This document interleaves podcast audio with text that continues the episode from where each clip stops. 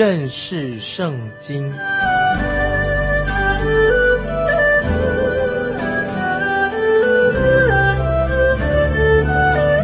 认识上帝的话，把上帝的话带到全世界。本节目是由认识圣经机构和环球广播电台联合制作，欢迎收听。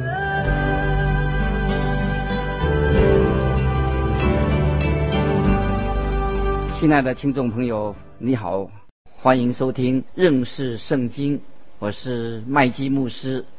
今天有人提出这样的问题：什么是是非对错？有人说这些都是相对的问题。有一个人他自称是无神论，他是大学的教授，跟我谈过这个问题。他的主张说是非是相对的，他认为对的事情和我认为对的事情会差得很远。他就问我说：“你根据什么来决定你认为是对的呢？”我就回答说。我是根据神的话，根据圣经，我就告诉他说，我的本性跟他的本性本来就是一样的，在某些地方，我愿意放弃我个人的看法，不再坚持。但是神的确的给了我一个可以遵循的标准。有一件很有意义的事情，就是神的标准是建立在圣经的基础上。根据神的标准，的确已经建立了一个有法律、公义、有次序的一个社会。在这个社会里面，有一套法律和标准、公益的一个规范。接着我们来看《出埃及记》，《出埃及记》二十一到二十四章啊当中啊所提到的神，他就颁布的律法。神颁布律法的目的。就是要规范我们日常的生活行为，我们该要做什么？因此，就当我们读这个《出埃及记》二十一到二十四章的时候啊，我们读这些法律的时候啊，有时会很枯燥无味。可是我们现代许多的律法、法律都是根据这些诫命律法来的。我很高兴，终于我们听到圣经上啊，神告诉我们说，不可杀人。这条诫命就是保护了我，保护我们家人的性命。我也很高兴的看到圣经说不可偷盗，那这条诫命就是保护了我们的财产，个人的财产。那这些律法都是要为了维护社会秩序的一个最重要的基础。接着我们来看二十二章第一节：人若偷牛或羊，无论是宰的，是卖的。他就要以五牛赔一牛，四羊赔一羊。我不知道为什么要用五牛、五条牛来赔一条牛，或是用四羊、四只羊赔一只羊。在新约路加福音第十九章第八节，新约路加福音十九章第八节讲到有一个税吏，就是撒该啊，在第八节讲说，撒该就是用这个原则。撒该站着对主说：“主啊，我把所有的一半给穷人。我若讹诈了谁，就还他四倍。为什么他说赔四倍呢？这个就是照摩西律法所说的。今天我们的律法也有这样说：如果你毁坏了别人的财物，你就必须要支付赔偿金。”我们社会所要求的，就是你毁坏了或破坏了别人的财产的时候，你就赔他一个啊，赔他一个啊，或者说赔他相等的一个价钱。神的律法却是说你要赔他四倍，赔他四倍。对人的本性来说啊，对人来说，这个的确是一个比较好的规则，要赔四倍。当我们毁坏或者破坏了别人的东西。你应该赔他四倍的话，那么我们就会比较小心谨慎来处理事情。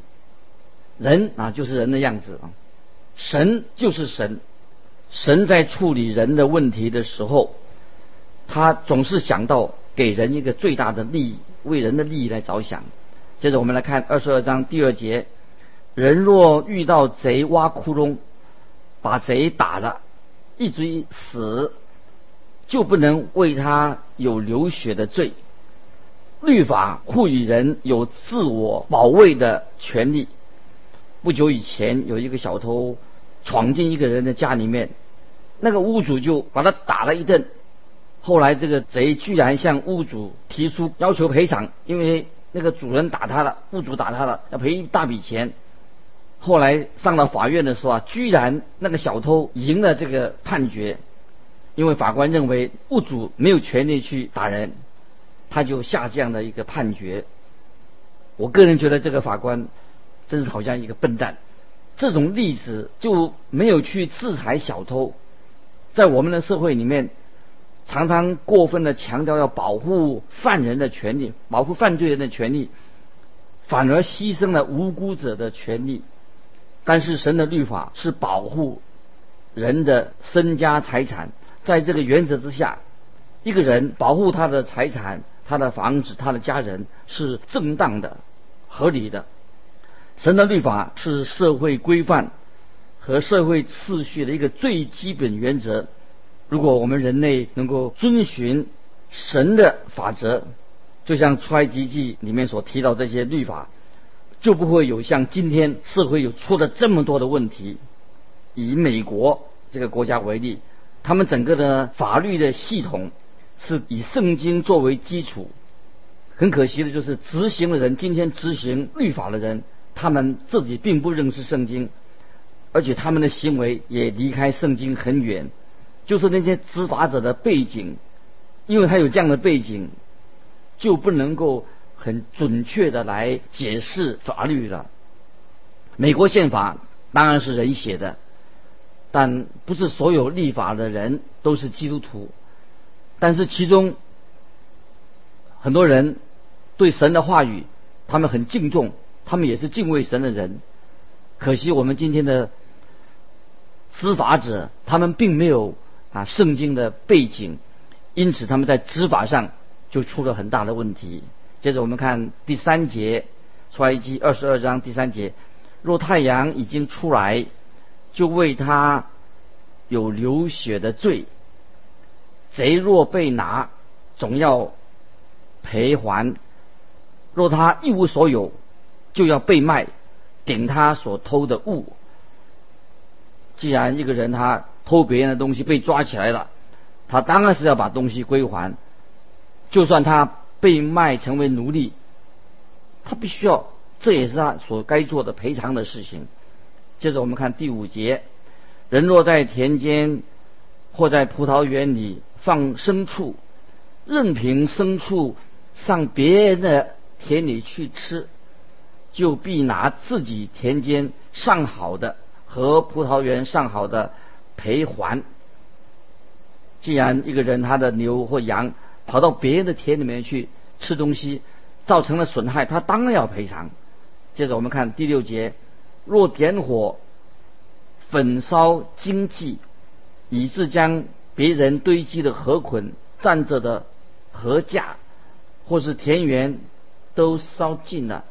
那点火的必要赔还。这节经文也是说的很实际，告诉我们一些正确的这个方做事的方法、赔偿方法，就是维护了人类在地上的福祉的基本原则。神就借着摩西把律法制度。传给以色列人，使他们会成为世界各国的一个典范。接着我们来看二十二章十六节：人若引诱没有受聘的处女与他行淫，他总要交出聘礼，娶她为妻。这条诫命是这样说的：如果一个男人他强暴了一个女子，他就要被迫，他必须有责任。娶她作为妻子，在我们今天这个时代，情况就是不一样的。接着我们看第十七节：若女子的父亲绝不肯将女子给他，他就要按处女的聘礼交出钱来。就是说，如果他的这个女人的父亲不同意这桩婚姻，这位强暴犯必须要付出所谓的。遮羞费。接着我们看二十二章十八节，行邪术的行邪术的女人，不可容她存活。今天我们也看见有些行邪术的、拜魔鬼撒旦的、拜异灵的的事情，也非常的猖狂。这种的趋势会影响对人的内心影响很大。以后我们在生命记的时候查考生命记的时候，我们会再来进一步讨论这个问题。接着我们看第十九节，凡与兽迎合的，总要把它致死。这里说到与兽交合，显出这个人是非常问题很大啊，这个心理啊非常。我们说下贱啊，很贱。为什么神要制裁这条律法呢？因为会有这种事情啊会发生。在今天所谓文明的社会当中，我们也仍然可以看到这种违反人性的这种事情啊出现。接着我们来看二呃第二十节，祭祀别神，不单单祭祀耶和华的那人，必要灭绝。这条诫命看起来是非常严厉的一种刑罚。如果这条诫命能够彻底的执行的话，我想今天的社会就不一样了。这个律法是很严厉的，就好像人得了癌症怎么办？都应当把它肿瘤把它割除，就是这个意思。接着我们看第二十一节：不可恢复寄居的，也不可欺压他。因为你们在埃及地也做过寄居的啊，这是啊神要我们啊爱邻舍啊这一个规定，爱我们的邻居。接着我们看二十二节，不可苦待寡妇和孤儿，任何为要促进我们人类的社会的幸福，重要的这些运动都是根据。圣经啊作为基础，来自圣经。我们看到有孤儿院啊设立帮助赞助孤儿的事情，怎么产生的？我们可以知道哈，应当是来自啊圣经啊基督教所教导的。接着我们看二十三、二十四节，若是苦待他们一点，他们向我一哀求，我总要听他们的哀声。并且要发孽怒，用刀杀你们，使你们的妻子为寡妇，儿女为孤儿。神就是要保护那些无助的人，对那些苦待、虐待、贫苦人，神的审判一定会临到他们的身上，这是很清楚的一个警告。接着我们看第二十五节：我民中有贫穷人与你同住，你若借钱给他。不可放债的向他取利，不可如放债的向他取利。如果把钱借给穷人，不应该啊取过多的利息，不可以。神说你不可以趁人之危得到自己的好处，这是不对的。接着我们要进到二十三章啊，出埃及二十三章第一节。不可水火散布散谣言，不可与恶人联手妄作见证。这里说到，你说话要谨慎小心，这是神对我们言行的所做的规定。爱说闲话，说别人的坏话，就像杀人犯，就像小偷或者犯奸淫的人是一样的。但是我们的社会。我们认为说啊，说闲话啊，说那些别的坏话，没什么大不了的，这是一个非常不好的。接着我们看第二节，不可随众行恶，不可在赠送的事上随众偏行，做见证，虚妄正直。如果我们要遵守神的诫命，就不可以随众行恶。我们要一定要远离。非法的游行、非法的抗争、非法的暴动等等的这种群众运动，这要使我们的社会不受到这些聚众的暴民的威胁啊，这是我们要小心来处理这样的事情。如果社会常常有这种聚众暴民的威胁，就很危险的。所以我们要得到自由没有错，但是不可以随众啊，随众行恶啊，这是我们要谨慎小心的。接着我们看第三节，也不可在赠送的事上偏护穷人。意思就是说，审判不论贫富，审判必须要是公正的来执行，不管对象是谁，审判都要公公正正的，不管是啊贫富。接着我们来看二十三章十到十一节，六年你要耕种田地，收藏土产，只是第七年要叫地歇息，不耕不种。使你民中的穷人有吃的，他们所剩下的野兽可以吃，你们的葡萄园和橄榄园也要照样办理。当以色列人准备进到应许之地以后，神会重新向他们提出啊这条律法，就关于安息日、安息年和喜年的。这些题目也会在立位记的时候，我们再来讨论。简单的说，安息日是一个星期的第七天，要严格的规定这一天要休息。安息年是地土在第七年要歇息，不耕不种。喜年又称为自由年，每五十年被卖做奴隶的希伯来人。要释放得自由，被卖的土地要归还给他们原来的地主。很有趣的就是说，我们今天很多人说要守安息日的人啊，啊，只想努力的守安息日而已，却忽略了安息年。尤其那些农人，他们完全不理会啊，什么叫做喜年啊的律法的规定。接着我们来看。第十四节，十四节到十七节，一年三次，你要向我守节，你要守除孝节，照我所吩咐你的，在亚庇月内所定的日期，吃无孝饼七天，谁也不可空手朝见我，因为你是这月出了埃及，又要守收割节。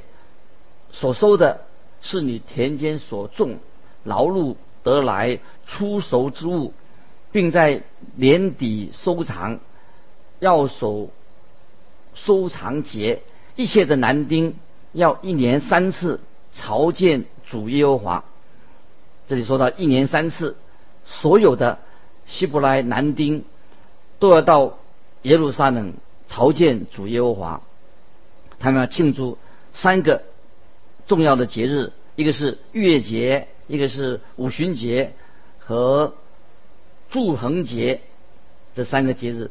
月节是做什么呢？就是为了纪念神在埃及地图上神降下最后的一个灾祸，保存了以色列人的性命，同时也纪念神拯救以色列人脱离埃及奴役的生活，在以色列人。进入应许之地之前，啊，我们啊再来讨论啊这件事情。接着我们来看二十到二十一节，二十到二十一节，看呐，我差遣使者在你前面，在路上保护你，领你到我所预备的地方去。他是奉我名来的，你们要在他面前谨慎，听从他的话，不可惹他，因为他。必不赦免你们的过犯。这里这位使者所说的使者他是谁呢？其他的经文就提供了我们这个答案。这个使者是谁？在新约哥林多前书第十章，新约哥林多前书第十章第四节，也都渴了，也都喝了一样的灵水，所喝的。是出于随着他们的灵磐石，那磐石就是基督啊！我再说，更多前书十章四节，也都喝了，他们口渴，也都喝了一样的灵水，所喝的是出于随着他们的灵磐石，那磐石就是基督。更多前书第十章九到十节这样说，也不要试探主，像他们有人试探的，就被蛇所灭。他们也不要发怨言，向他们有发怨言的，就被灭命的所灭。他们所要顺从的，就是主耶稣基督，他是灵磐石。主耶稣基督正是在这里所指的那位使者。接着我们看二十三节，我的使者要在你们面前行。领你们到亚摩利人、赫人、比利洗人、迦南人、西魏人、也布斯人那里去，我必将他们剪除。在这里，神告诉以色列人，神他自己要把在迦南地这些敌人，神来把他们从这块地图上把他赶出去，因为他们啊是有罪的、犯罪的。现在神就对他们说，在二十三章二十七节，凡你所到的地方，我要使那里的众民在你面前惊骇扰乱，又要使你一切仇敌转背逃跑。神就告诉以色列人，神要把他们引领到以色列这个地上，成为他们的应许之地。这是。啊，应验了啊，神给他们的预言，然后神就告诉他们说，在三十二、三十三节，不可和他们，并他们的神立约，他们不可以住在你的地上，恐怕他们使你得罪我。你若侍奉他们的神，这必成为你的网罗。这句经文我觉得是非常的重要，在他们还没有进到应许之地啊，神已经提醒他们哦，三十二、三十三不可和他们并他们的神立约，他们也不可以住在你的地图上，恐怕他们使女得罪我，也许怕他们跟他们同流合污了。你若侍奉他们的神，这必成为你们的网罗。这是神。预先警告他们，以色列民绝对不可以和当地的居民跟他们立约，也不可以和他们的神，就是那些偶像立约。啊，约书亚他带领以色列民进到应许之地，他也犯了这个错误，因为他和欺骗人、欺骗人立了约，他没有仔细的在立约之前调查清楚他们的身份。后来我们看见。啊，到达以色列这个地方，后来他们这个国家以色列国成为一个国家之后，后来他们亡在巴比伦国尼布加尼撒的手上，并且他们以色列人被掳了，就是因为以色列人他们没有听从神的吩咐，他们也跟巴比伦人一样，或者当地人一样，他们去拜偶像，侍奉别的神。换句话说，他们没有重视啊神对他们的警告。这里我们啊看到很清楚啊，我们每一位归向神的人，神不但救赎了我们，神也把很清楚的律例诫命告诉我们怎么样处理我们的身家财产，我们跟邻舍的关系如何，我们跟神的关系如何，都是非常清楚告诉我们每日生活的行为准则。都在神的诫命里面很清楚的告诉我们，感谢神。今天我们每一位听众朋友在神面前，当你读出埃及记的时候，不晓得你有没有看见我们这位神啊，是一位怜悯人的神，救赎人的神。神也是一个公义的神，告诉我们我们的言行举止应当如何行。感谢神，主耶稣基督已经按照神的应许来到世界上，他是神的羔羊，为我们的罪定死在十字架上。引导我们过一个基督徒一个新的新生命的生活，圣灵的工作是什么呢？就是让我们成为一个圣洁的人，跟世俗人、跟不信主的人一定要有好的见证，跟他们有分别。求主帮助我们每一位听众朋友，在神的面前，你必须要常常知道，说我得救了，我蒙恩得救了。得救以后你要做什么呢？神有美好的使命，告诉我们如何能够尽心、尽心、尽意爱神，也要爱人如己。也告诉我们，我们跟我们的邻舍、跟我们的家人怎么样建立好的关系啊，在这个黑暗的世界上面成为光、成为圆。不晓得你在神面前有没有这样的心愿？巴不得你我都有这样的心愿。我们愿意为主发光，成为主耶稣的见证，把神的福音向外传开。愿神祝福你，我们下次再见。